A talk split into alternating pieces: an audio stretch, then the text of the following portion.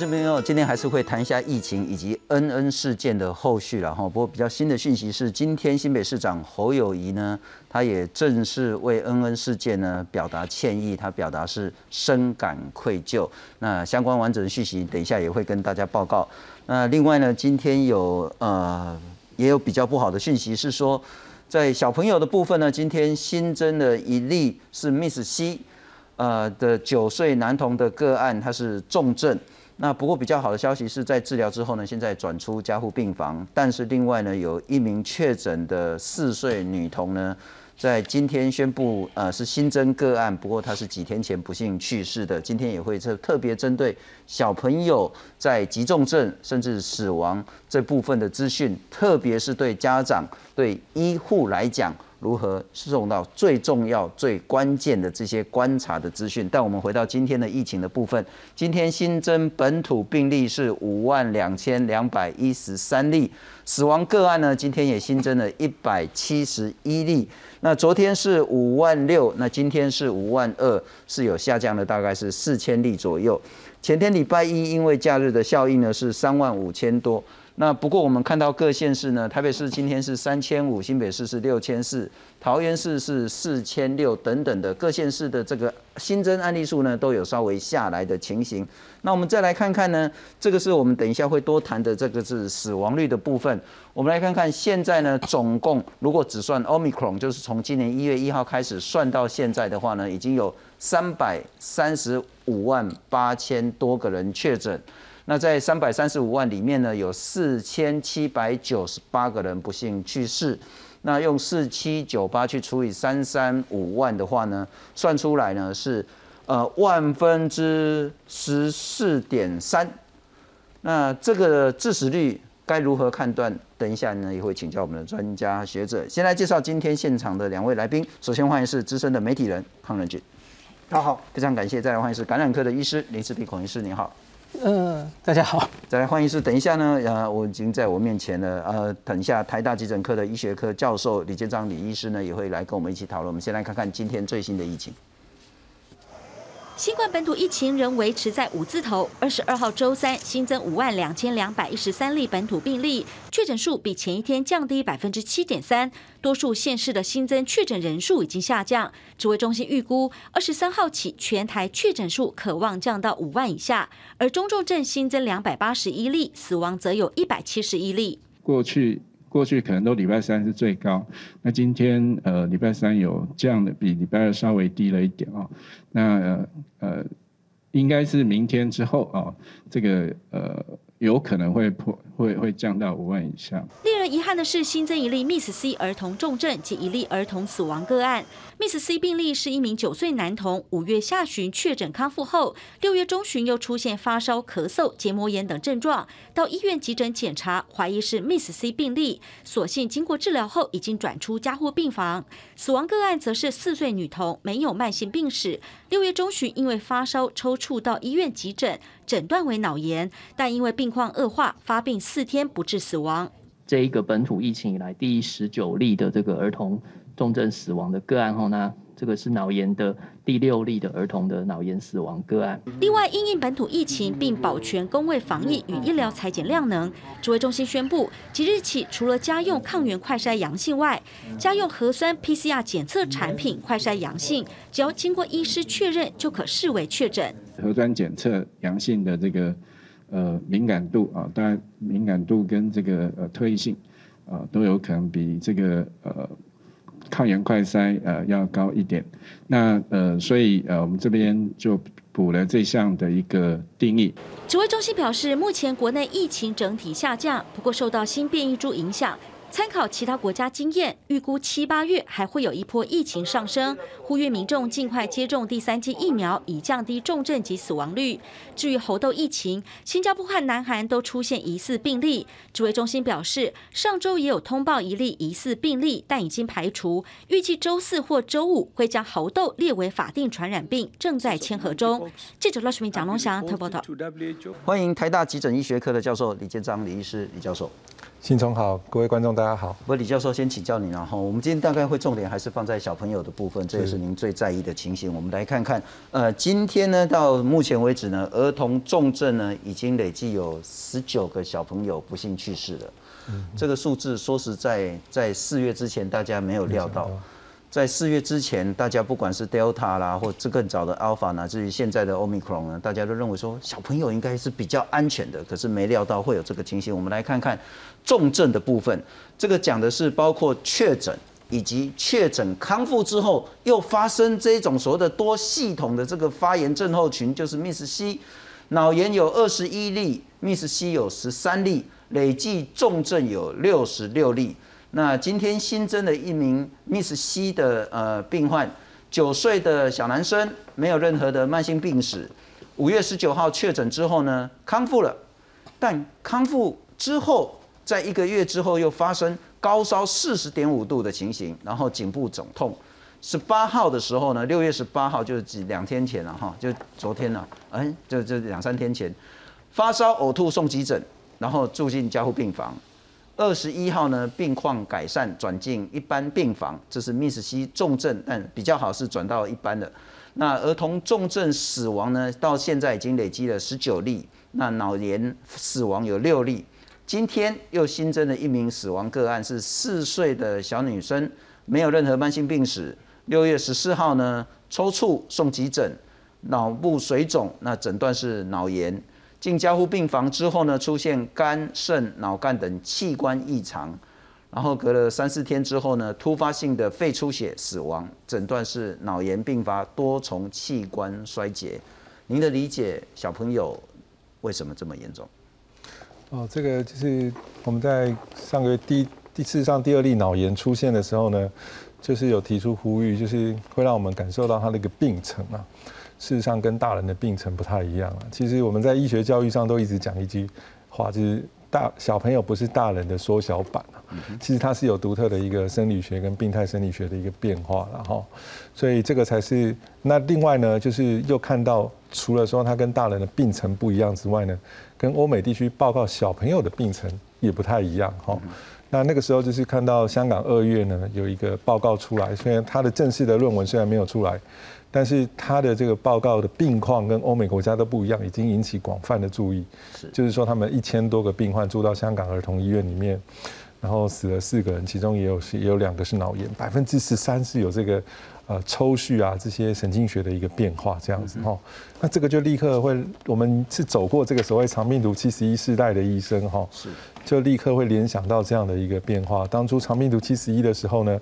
这个现在已经几十年过去了，全世界也会到处去流传啊，这个病毒啊。可是你看，发现在欧美却没有这种所谓长病毒很厉害、脑干脑炎大规模这样的一个死亡的一个疫情哈。所以我们就会有一种直觉，说这个好像是在重演当年的这样的一个情况，是某一种病毒在某一种种族的一个小孩产生一个特别严重的一个病症了。好，那。在第二个，我们提出这样的预感之后，很不幸的三四五六个现在都慢慢出现了这样子好，所以这真的是一个呃，我们不能再用过去说奥密克戎对儿童是一个轻症的概念来看，或者是说用一个整体的数字说哦，它比例还低，因为对每一个家长，这个小朋友都是他心中啊最重要的一块肉这样子哈，所以我想这些案例的时候呢，会要让我们。把它当做是一个啊很独特的一个案例去处理，这样子。或你就是说，四月十九号恩恩不幸去世那一天，对，下午的时候，我收到就是以您为主的儿童医学会的一封信，然后呢就紧急做了一个声明。对，那声明是什么呢？就是如果有下列一些症状，就是我们现在比较了解的抽搐啊、那个意识不清等等的，二话不说打一一九，立即送医。对，这个是在四月十九号的时候，儿童医学会做出了一个重大声明。那之后我们也看到说，儿童的就医指引呢有一些修正，有一些改变。那其实都是一次又一次，也许是制度的缺失，也许是我们想象的不够那么的完美精准，然后去做的改进。等一下我们会再来谈这些改变，但我先请教。好，我们现在不管是就医的流程，我们修正了，绿色通道我们打开了。儿童专责病房的量，我们把它撑到很大了。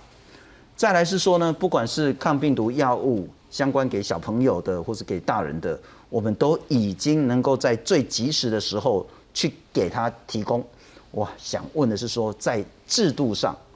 我们还有在改进的可能吗？是这样子，我是觉得在制度上哈，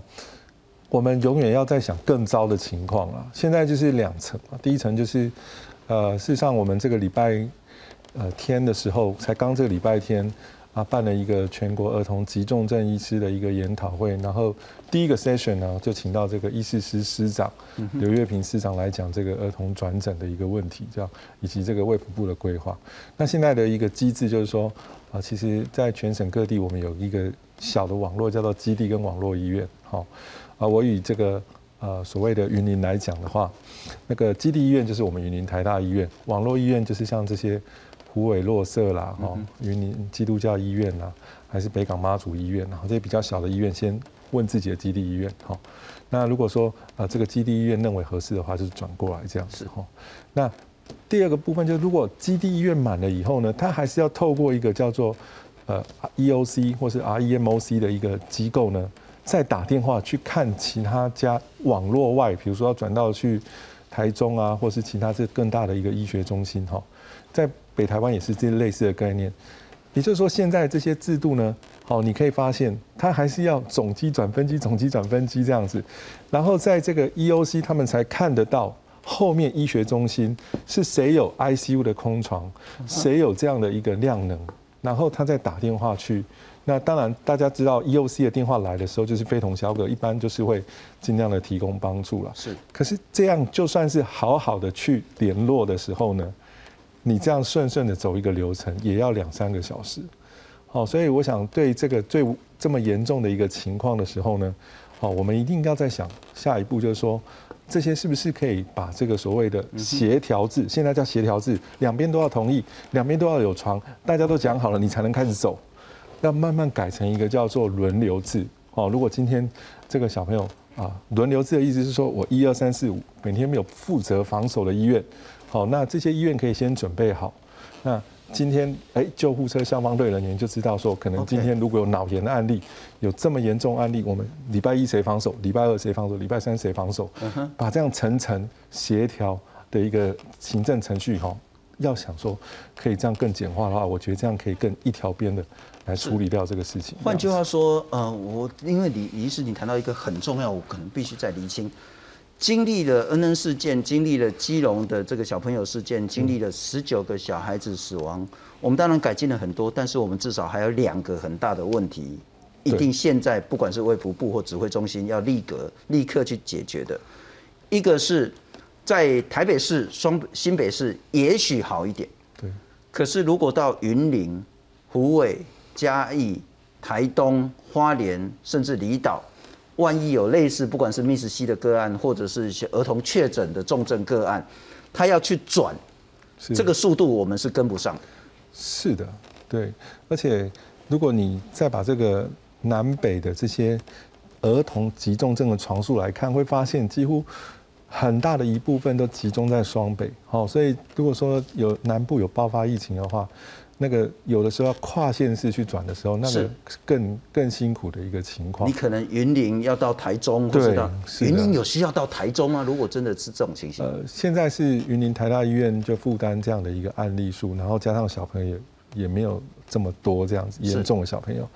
但是 ICU 小朋友 ICU 就是三四床而已，满了以后，你就算空床有，他也没有这个能力。那要跨去台中转的时候，可能就要超过一个半小时左右的一个车程。这个是医疗资源的协调调度，但是在协调上有一个更更重要的。你不管是在湖尾的一个地方，那卫生所或是地方的医院，那联络像是到云林的这个台大分院，然后如果台大分院满了，又要到台中去哪里去协调？对我们这个协调的机制并不流畅。对，协调的意思就是任何一方都可以说说不要嘛，说我有满床，说我有困难嘛，对不对？那这么短的时间之内，这个病人的病情一分一秒在恶化。嗯哼，那我们在。一不是不断的人，这些人每个人都在努力，没错，大家都在打电话，因为大家都要等到每一关通通同意、同意、同意，才能够进来。好，所以这个就是我在讲说，遇到这种很特别紧急的一个疾病的时候呢，过去第一个、第二个案例，我们没有意识到这个它的病程变化这么快，或许用旧的系统这样子走，大部分的疾病都还来得及。但是现在遇到一个这种它的变化、病情变化，有可能会用以分钟、以小时在计算的变化的时候，我们就必须要。为这样的一个疾病再设立一个新的一个制度。不过这个情形有一点像是第二个，就是基隆小朋友那个不幸去世的那个案例凸显。可是指挥中心讲说，哎，我们有 EOC 制度啊，啊，其实如果照着 EOC 制度，应该这些问题不太会发生。目前有解决吗？呃，EOC 制度就是我我一直讲的，就是说他是换一个有公权力的人打电话，OK，但是他还是要打电话，然后对方还是要确定，就是说。呃，愿同意接收，好，那这个里面事实上并没有所谓的什么法则啊，什么法律啊，哈，当然我们也不会用这样的事情来对待医护人员，但是每一个医护人员都很怕说，你本来很忙碌的工作突然冲进来一个很严重的事情，大家都是用准备好，是，然后把所有的这个呃能力来救治这个小朋友，所以我在。这个才是我一直哈，就是从各个角度都去呼吁说，还是要有一种责任防守的概念哈。如果我不同的日数是不同的医院在负责不同的区域的时候呢，我心里有个准备。我可能礼拜一就台大，对，礼拜二也许龙总，啊，礼拜三也许长庚。对，虽然就是如果礼拜一真的出很多事，那龙总长庚也要 cover，但至少礼拜一的专责是台大。对，就是那边的医师也会有一个准备。我们今天可以把相关的量能哈，在礼拜六、礼拜天的时候。先把它腾出来，好，今天礼拜一或许我们有可能会接受到这样的一个任务。嗯哼，好，那对于这个所谓的呃行政系统或是救护系统呢，也是有一个方向。好，那在早在在一般的转诊里面，我们有个概念，就是要往近的转这样子。哈，是。其实，在这种严重的疾病，哈，包括创伤，包括这种需要很啊大量的一个医护能力的一种啊，而且是比较啊高专业的多专业的人群哦。其实你第一个点啊，有没有送对地方，就已经决定这个病人存活率的一大半了哈。所以这种特别严重的疾病呢，不能用一般的哈。我们一般设计的制度为什么要层层转诊？就是怕说把所有的这些轻症全部都塞满医疗中心，是。那大家只要大小事情全部都在医疗中心，所以才需要设立这样层层转诊嘛。哦。可是现在我们已经认识这些病，哇，这么困难，这么紧急。然后如果说他已经 well cared，已经在前线都已经很清楚的有知道这种生命真相都有变化的时候呢，是就应该一条龙的。到他最合适照顾他、最有能力照顾他的地方。是是，不过我可能要看一下了哈。这是，呃，也谢谢李医师今天给我们这一份。我说实在，我本来就很尊敬医师了哈。我看了这一份指引之后，我是尊敬的五体投地。恭喜仔，你看到这个小朋友啊，如果真的发生什么状况，你要救这个，他会另外一边出出什么状况？你要救那个呢，他又这边出什么状况？换句话说，当小朋友因为 COVID-19 而并发脑炎的时候呢，这个指引呢，我不晓得你们写多久了哈，它会变成说你要处理脑压的问题，你要处理各个地方的这些器官衰竭的问题，你要处理很多很多非常非常复杂。那不过这个我们大概很难法很没有办法在这边讲。我想问李医师的一点是说，第一个，我们希望台湾能够有一套所有的医院甚至救护体系。乃至于有权力的 EOC 的这些长官们的一套共同的电脑系统，我一点进去，当一一九报案说有一个小朋友有紫斑了意识不清了，他是一个确诊的病患，一点我就知道说台大有名额，或者是长庚可以送，是，就不要再去 EOC 转转转 EOC 问，这是一个。对。第二个很重要的概念是，如果是因为 COVID-19 的小朋友的重症。嗯，不是往近的地方送，对，是往有能力对。去处理这个指引这么复杂的这个病状的医院送，对，对，我们不是送近的，要是送有能力有专业的，信中完全抓到重点，对，就是这些这么复杂病，就是如果你送到近的，他没有办法去处理这些事情，然后还要在联络的时候，反而会比。你直接送到花一些时间的路程哦，它存活机会来得低。因为相关的不管是什么那种卫生系统，其实一一九救护车上面就可以处理。但真正的那些比较重要的治疗，你是要到真正专责医院去。是的，而且那个专责不是 COVID-19 的专责，是对 COVID-19 的儿童的重症专责。对，这个是更复杂了哈。不过我也要请教一下那个孔医师，也许多跟我们谈一谈 Miss C 这件事情。Miss C 其实上次我们有稍微谈，但不是谈的很多。就是如果确诊好了就好了，怎么是会有小朋友好了不好？而且呢，还更严重，甚至会死亡。我们来看看儿童多系统发炎症候群，其实呢，这也包括在现在儿童的 COVID-19 的重重症里面。那病毒感染导致于免疫系统的反应，这不是病毒本身，是病毒被清完了之后，自己身体的一个很奇怪的免疫反应，持续的发烧、腹泻、呕吐。皮肤出疹、草莓舌等等的，有一点点是在小朋友的那个川崎氏症，不过川崎氏症呢是五岁以下，那 Miss C 可能是六到十二岁比较多，会不会亚这个人种的差异呢？不过现在讲说亚洲人呢得到 Miss C 的比例相对低，但相对低，台湾其实也已经有好多案例出现了。那治疗当然像是免疫球蛋白等等的，那用类固醇来治疗，平均呢 Miss C 的致死率是一趴到两趴。我们现在要担心小朋友确诊，确诊康复之后，我们更要担心 Miss C 是不是？呃，说要更要，其实应该不至于哦，因为其实 Miss C 出现，然后儿童脑炎出现到现在，我们今天来做一个大致的状况跟大家报告，因为大家都在说这个几率到底是高是低，然后有一些数字嘛，哦，国外的数字跟台湾的数字，我先说到上礼拜五为止，因为礼拜五我们都会公布各年龄确诊的人数。上礼拜五，我们今天讨论 Miss C 的话，我们就把二十岁以下都抓出来。二十岁以下确诊的人分母是六十一万人，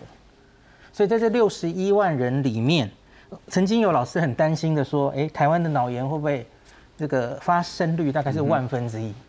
那 Miss C 也有人说：“哎，会不会是万分之一或十万分之一？”所以其实哎，准备要开始作战了哈，因为 Miss C 是发生在感染之后的二到六周，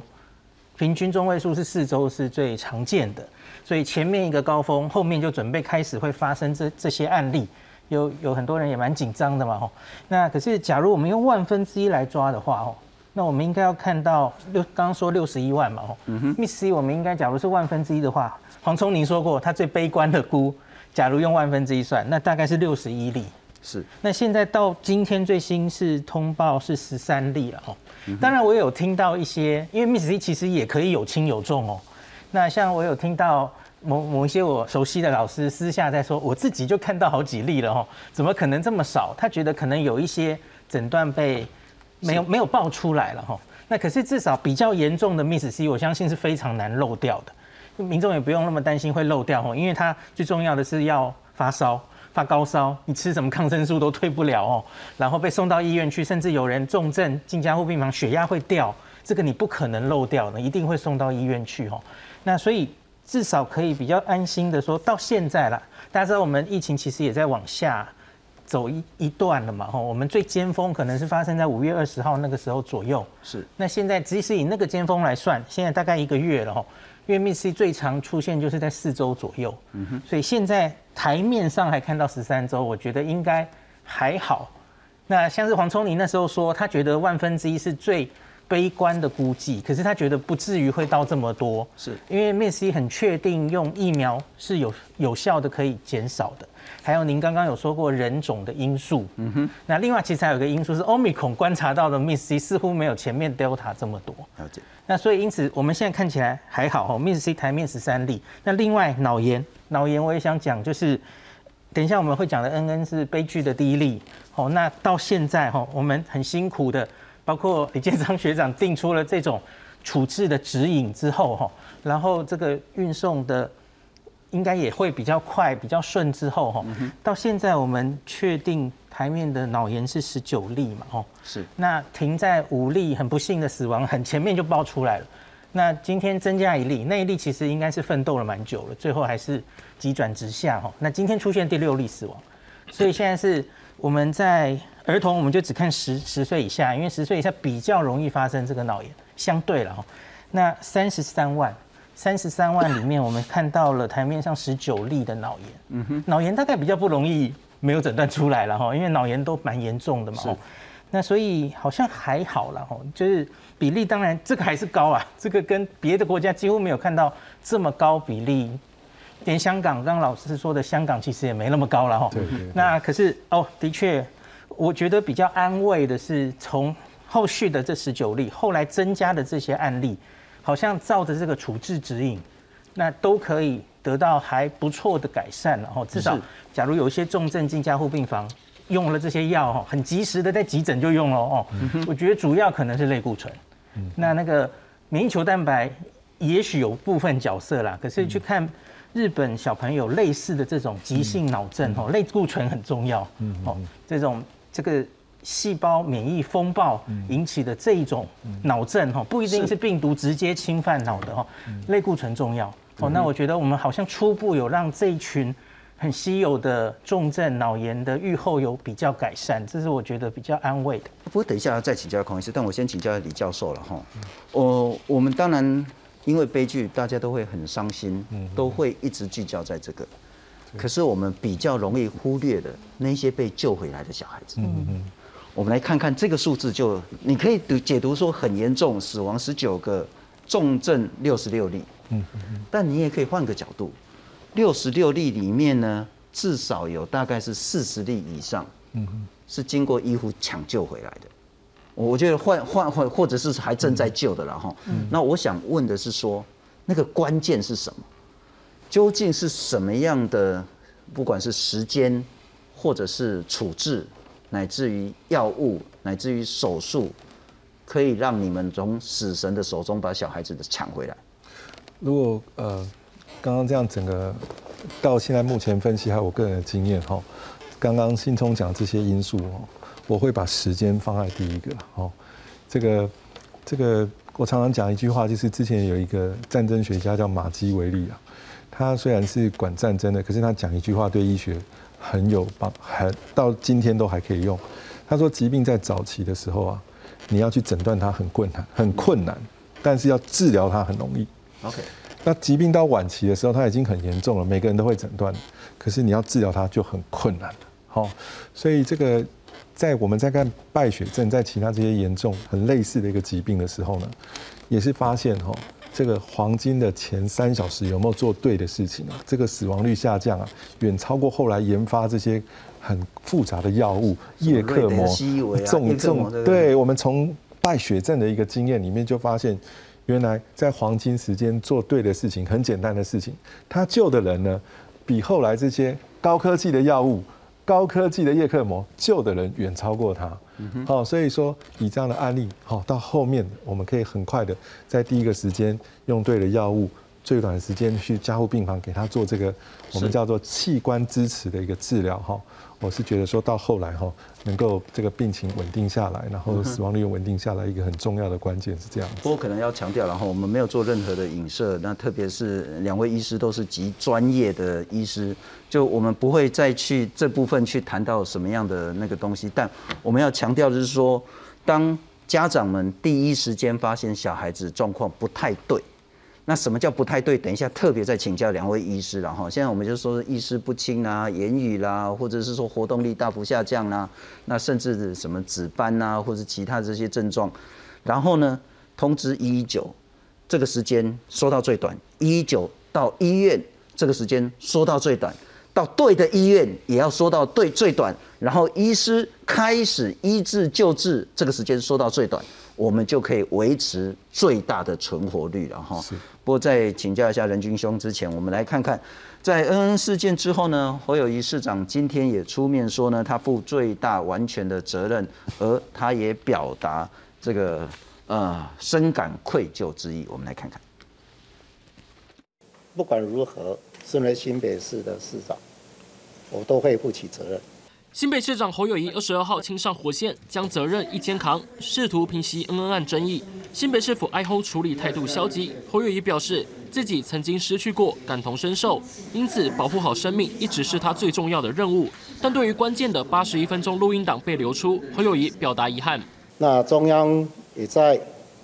公开的开会场所说，新北市并没有延误就录音档的外泄，造成。家属以及相关同仁的困扰，我深感愧疚。侯友谊向市府同仁喊话，相信大家都尽力。不过新北市府坚持当时遵照中央指引，但指挥中心指出，一一九收案可派车，同时也可联络卫生局。恩恩爸则重申，就是因为新北独创防疫 SOP，确诊者要卫生局同意才能派救护车，导致延误就医。因此，除了点名消防局长、卫生局长必须下台负责，最该下台是卫生局的陈局长。因为你卫生局掌握这么大的派车权力，你却没有紧急的作为，或设计这套 SOP 的人是谁？是局长您吗？还是还有人比你专业？我不相信。你定了这个 SOP，结果你底下的人是这样处置，你不需要下台负责。目前本案已经进入司法调查单位，只要司法调查完成，该负的相关责任，包括。我自己在内，没有例外。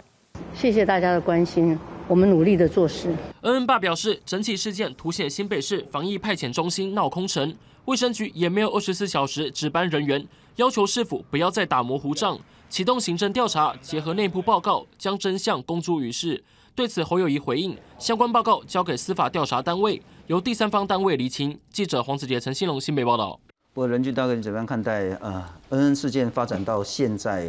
到底相关的人他应该怎么样去面对这件事？对台湾社会、对整个救护体制又该产生什么样的启示？我我觉得侯友谊今天态度上面的转变，当然他承受非常大的压力然后事实上，你如果看到到昨天为止，事实上侯友谊在面对到外界对恩安的质疑的时候，他也是把司法的这件事情放在他的。最前线，也就是如果今天有人去公布这个所谓的录音带的内容或什么，其实他们就是要提告。那这个我觉得对很多民众可能在情感的观感上面来讲是比较不能接受的一点哈。我想恩爱一开始发生的时候，很多民众其实。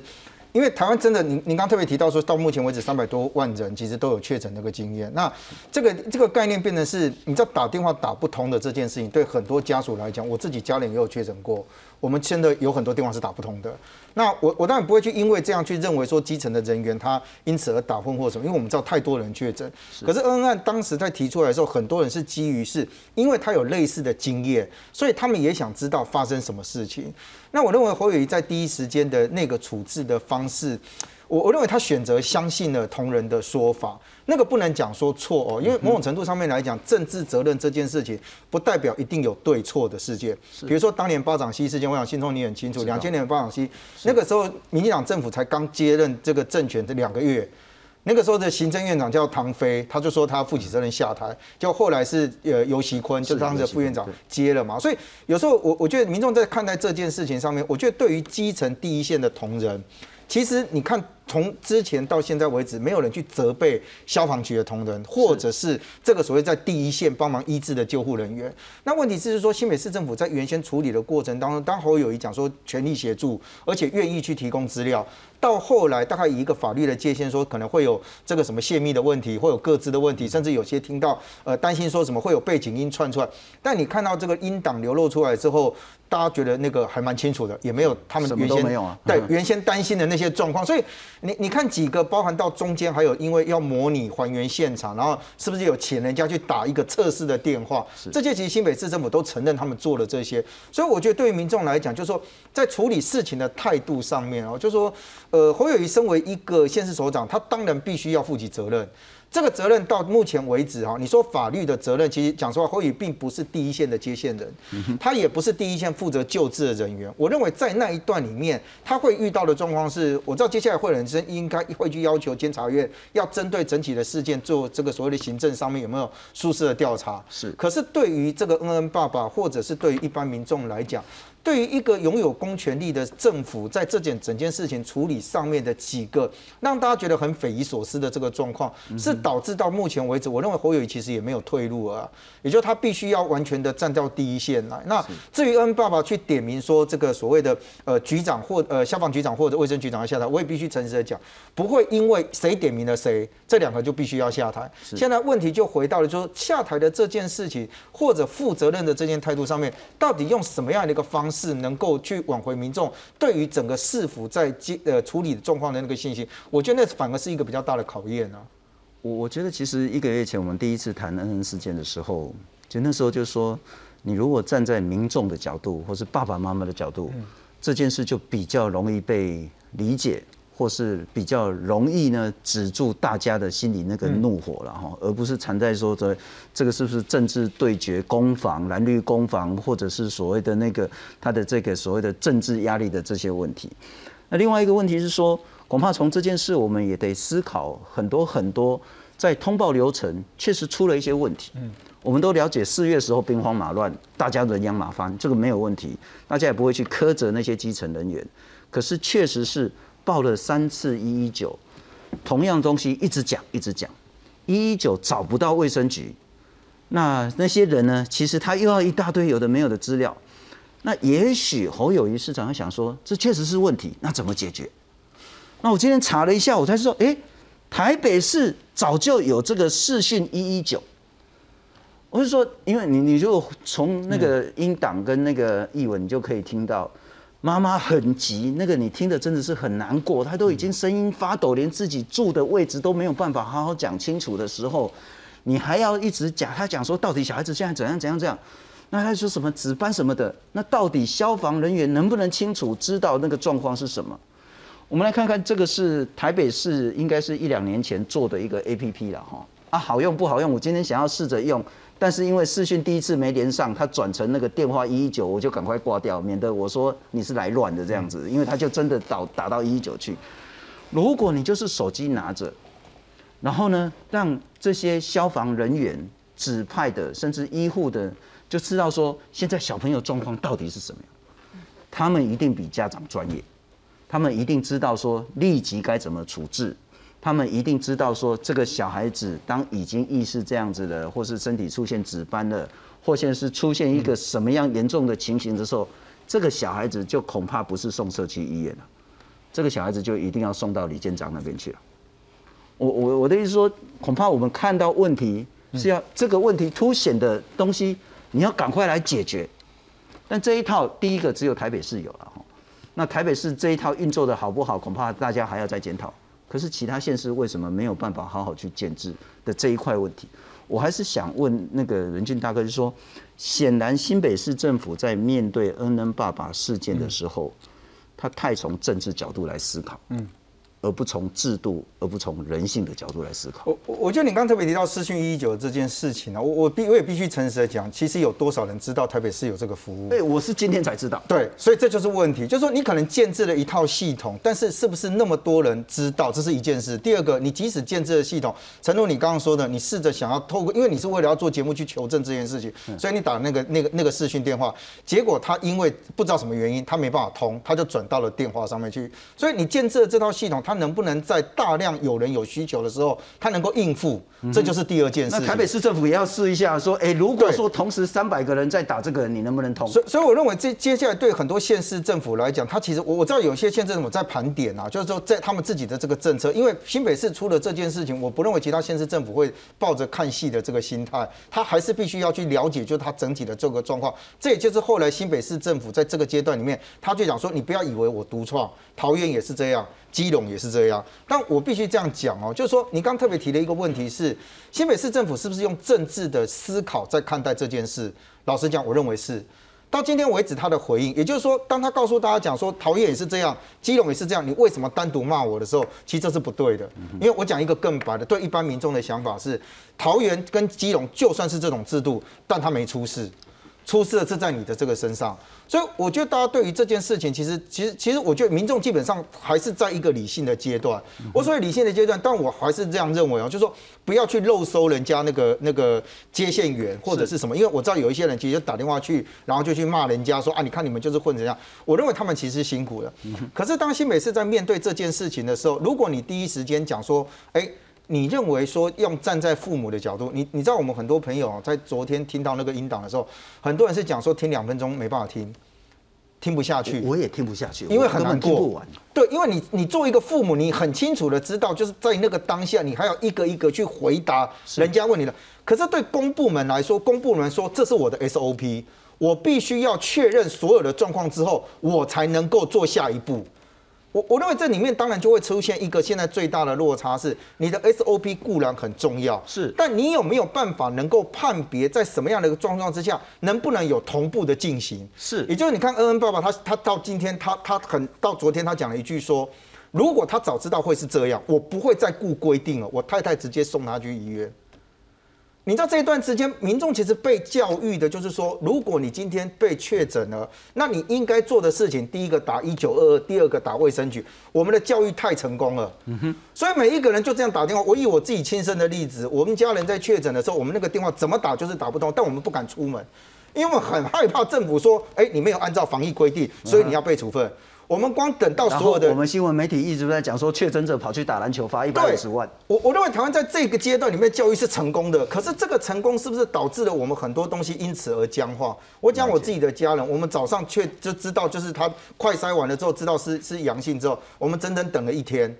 因为这中间要不断的打电话确认，说哎有啊，你知道那个电话超难打。救护车你们等一天。我跟你讲，因为他不见得救护车了，因为他要防疫机人车啦，可是他就告诉你没车。嗯。那你能怎么办？你能去哪里？我们不就不是要求救护车，因为他会告诉你讲说，那你就等防疫机人车啦。可是那防疫机人车什么时候到？不知道。我们就从早上一直等到下午。那还好，我们不是一个一个病危的状况嘛。可是你你想想看，台湾有三百多万人，有多少人其实经历过这一段？所以我认为，当今天他出来还是回来解释说，哦，如果你今天是这个桃园跟新新基隆也是这样，你为什么毒骂我？或者今天用一个政治性的语言回答说：“哎，你看，我怀疑你们有政治的目的，我怀疑你们有人早就拿到这些音档，但是你们呃一一天丢一个，一天丢一个。你知道，对民众来讲，其实民众不在乎这件事情，民众真的看来是有公权力的执行单位，你在执行这件事情上面，是你的态度是什么？你你你用后面的这个语言，老这样你很难去让大家觉得说，哦，对了，那我们是不是转过去骂别的县市政府，或者我们快过就去检讨这些有资料的人呢？是是是。”不过这是很重要了哈，但我特别强调，今天我们的确诊还是五万多个，我们的问题其实还是很严重，我们还是有非常多的人需要打一一九，在第一时间，不管是大人、老人，或是小孩子，得到最大最好的一个医治，所以这个问题一定要解决。那我们来看看，呃，我们真的是真的认为说，我们其实都是要经历过很惨的代价、悲剧之后，我们才能够去修正整个制度。但我们能不能修正多一点，修正快一点？我们来看看，其实，在二零二零年，这昨天我们有谈到，然后我们再很快整理一下。二零二零年二月的时候呢，那时候指挥中心有一个居隔者的就医指引，说危及生命的时候呢，你要打一一九跟卫生局，你不可以自进，不可以自己去就医了哈。那时候是确诊怕感染的这个问题。可是，在去年的时候呢，五月十五号全国升三级。六月一号呢，内政部消防署有一个说呢，所有的消防机关就是一一九了哈，你要先确定民众呢有没有意识不清或呼吸困难或胸痛胸闷三个有一个二话不说一一九就要去载他了。那但是在的同时呢，你要指定要联络指定的后送医院哦，这个是同时要进行，但不是说卫生所同意了你才可以派车。不过。后来三级之后呢，就取消警戒分级了。在今年三月的时候，所以分级标准不再适用。但这个救护指引还适不适用，这个也没有人可以说得清楚。那四月十九号，N N 就是因为 COVID-19 或者是 Omicron 第一例的儿童重症死亡的案例出现之后，当天下午就是李建章医师，呃，还有其他很重要的医师呢，儿童急诊医学会就有一个共识声明说，如果抽去抽搐、昏迷、胸痛。就打一一九，不要在那边想一九二二，不要在那边想卫生局、卫生所，就是一一九。四月二十号呢，我们放宽了紧急就医的方式，不但救护车可以，你也可以自己去，不会罚你。嗯，那以前大家会怕被罚，那是到四月二十号，今年四月二十号，指挥中心陈时中部长才讲得很清楚，不会罚你。那然后二十一号的时候呢，儿科医学会呢有那个还有感染症医学会呢列了多项就医的警讯，就是我们大家现在比较熟悉的抽搐啦，或者是意识不清啊、活动力下降啊这些警示。然后五月十三号，也就是上个月，我们才开了儿童就医的绿色通道。然后在五月十四号呢，第二例基同基隆男童的这个死亡案例发生之后。五月二十二号，我们才有脑炎前驱症状。我要强调的是说，这恐怕也不能怪任何人。全世界没有人料到说在台湾儿童因为 Omicron 的病情会这么严重，然后比例会这么高。那不过请教李医师之前，我们还是先来看看了哈。那我们现在除了恩恩事件之外，我们恐怕还得面对每天还是有五万多个人确诊，还是有到目前为止十九个小朋友死亡，还是有接下来可能要面对的确诊重症 Miss C 的情形。我们来看看。虽然最近本土疫情趋缓，但还是出现不少儿童重症个案。林口长庚吴昌腾医师在 Facebook 发文：五月中旬，一名确诊儿童被送来急诊，出现发烧、呼吸急促、笑吼等症状，幸好及时插管治疗，现在已经康复出院。声音沙哑，啊，咳嗽像狗吠的声音。第三个是说，呼吸的时候会出现哮鸣。如果当变得更严重的时候，就会出现呃这所谓的胸凹，甚至说呃呃肋骨上的一些凹陷。染疫儿童康复之后，还有可能出现 Miss C 多系统发炎症候群。根据指挥中心资料显示，Miss C 好发于六到十二岁的儿童或青少年，致死率最高达到百分之二。那 MIS C 的时候呢，它有一点类似像啊番茄症的症状，啊嘴巴会红，哦身体会有红疹。那一定要记得告诉医师说，啊他之前有过感染的一个。呃，家里有过确诊的一个啊情况，啊，医生才会去联想哦 Miss C 的一个诊断。医师提醒，孩子染疫康复后，父母还是要注意 Miss C 的症状，通常在感染后两到六周内会发生。如果孩童出现连续高烧伴随腹痛，就要特别小心。很粗略的用人口的比例去换算，我们的疫情如果跟美国类似，发生率类似的话。我们一年可能会有六百五十个左右的这个密西的个案哦，哦，那用这个比例算下来哦，我们预期在最近我们会看到这个呃一百六十几位的这个密西。医师强调，尽快让小孩施打疫苗，有助于降低重症和 Miss C 的风险。记者综合报道。呃，李医师，第一个我们看到整个儿童就医的指引其实会有很多的改变，然后那都是奠基在一些比较不幸的悲剧的这个基础上。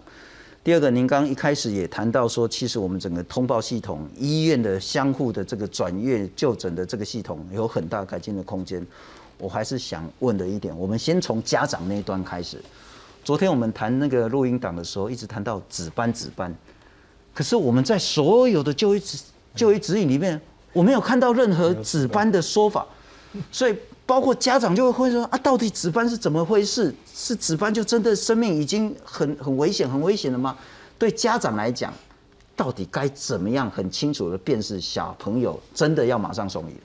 对我们。这些裂的都还是早期症状，紫斑的意思就是它周边循环已经没有，已经是休克的状态了，那已经是很后期的。紫斑就是整个血管都出血了，不是紫斑就是说呃这样子淤青，然后四周会冰冷，有紫色的斑块这样子。OK，这个都在小朋友都已经是休克的末期的时候，周边循环很差的时候才会产生这些现象这样子，所以表示 N N 呢表示这个小朋友那时候已经就是已经有休克循环不良的情况。这个时候，家长能做事情真的很少，因为送来医院的时候，我们要处理休克，就是要给他血管升压剂，要给他输液，就是液体的治疗，这些都不是在家里能够做的。是，那他这个时候也还没到所谓的心跳停止去做 CPR，也能也没有办法改变这样的一个休克的一个情况啊。好，所以我们才会讲说更早的情况，那些症状的时候，高烧到四十一度以上，或者是有这些啊在。这个在一开始就会早期的时候就会出来的时候，这时候要赶快到医院。后面这段时间这些症状的时候，家里没办法处理，我们医院可以来帮你处理这样子。是，换句话说，那也许我这样有点事后诸葛了哈。一一九的人员或卫生所的人员，当听到值班，他应该吓都吓死了。呃，这个就是说，你这个所谓的呃专业的敏感度的问题了啦，哦，也就是说。他们，你要想一九跟这个接电话的这些卫生局人，可能他在他要负责的一个业务范围是很大。如果在医学这个领域的话，哈，而且又这么呃值班的一个情况的话，他可能没有这样的一个呃警觉性，说这个是休克，这个是已经是生命啊危险的一个真相。哦，所以在专业敏感度上，事实上可能会不够。但是你要把这些专业敏感度要要求到这么基层的人都要懂的时候呢，那这个国家就要花很大的力去去教育。也就是说，你要负责接接线，甚至这个一一九的人呢，都要很充分的医学教育。你看我们现在没有一个科叫做专业一一九的科啊，每一个四面八方你什么科系你都可以去做救护员啊。然后你要负责的事情是要去判断人家生死危机的事情。是，对，所以这个要想想看，说这样的。到底这个消防救护员要来判断这些事情，是接线生啊判断这件事情的，一定要投注大量的教育，才有可能。这可能又是我们另外一个很大的问题啊。我们打一一九那一端接电话的人，到底他有没有足够的专业判断能力？是。如果一九二二是委外的时候，我不晓得各县市那个卫生所。就是新北市说必须卫生所同意才能派车的那个卫生所相关人员，是不是正职？是不是有专业？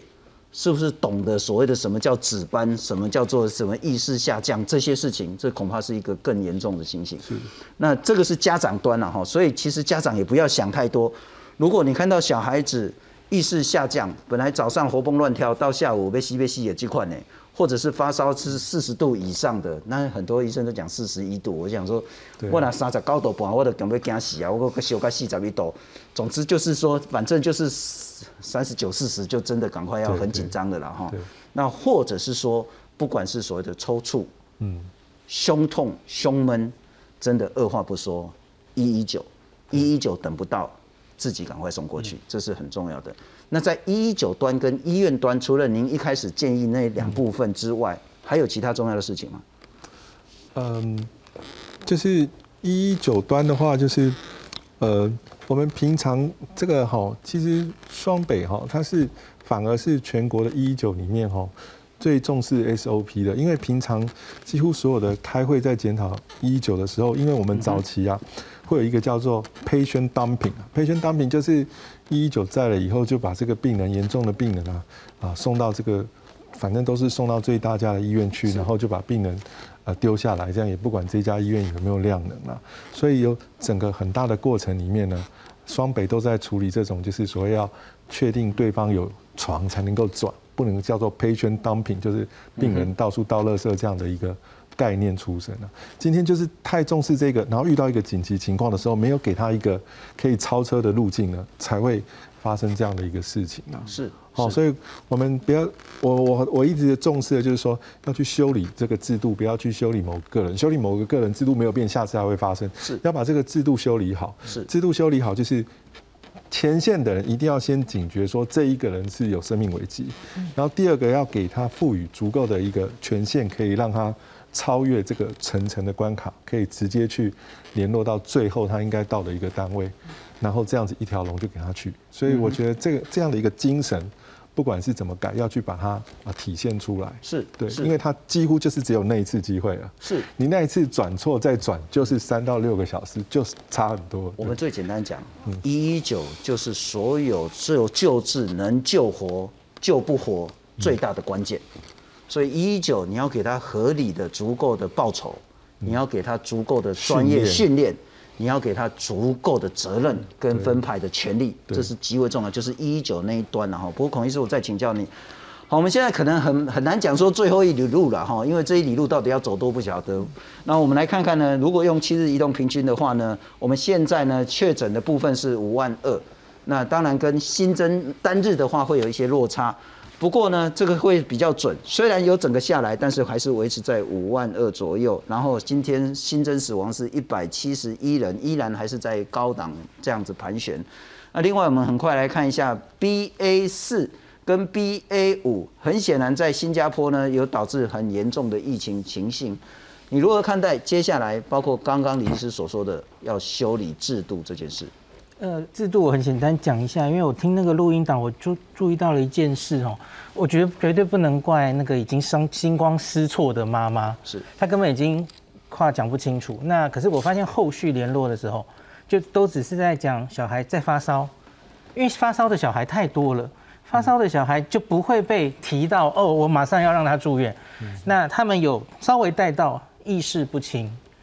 在这这个减伤里面，意识分不清是最重要的。可是我发现几次联络，哎，有时候又换线嘛，又说哦是发烧，对不对？然后就开始讲了，又漏忘记讲意识不清。我我觉得不是要大家去猎污啦，是这种沟通的过程中，其实去年的那一个也是说要确定三大状况嘛，包括意识不清，有的话你就什么都不要管了，一一九就直接派车了。那这是回头。我们就是一九应该是主动询问一个惊慌失措的妈妈，是。你要厘清是有没有最重要的症状，除了发烧之外，嗯哼，假如他有清楚的传递横向联络的时候，都有说这已经意识不清的小朋友，我们不能再等了，我相信一定就不会有这么遗憾的事情发生哦。是，然后 BA 四 BA 五最近大家很热门哦，那我们看到的其实就是它开始在各国慢慢增加了。那英国每一个礼拜现在也开始那个在定序吼，可是英国有一点有趣的东西吼，它现在是三个病毒，甚至应该说四个病毒一起增加哦。那上个礼拜五刚刚公布的 BA 四超过超车 BA 五，然后上礼拜美国那只 BA 二点一二点一又被打败到下面哦，所以我觉得这几只病毒到底谁会占优势，其实现在还在看。那新加坡也开始了嘛哈，我相信接下来我们有很多别国的资料可以参考，到底这几支是不是真的会让重症变多？这个我们仔细再观察看看。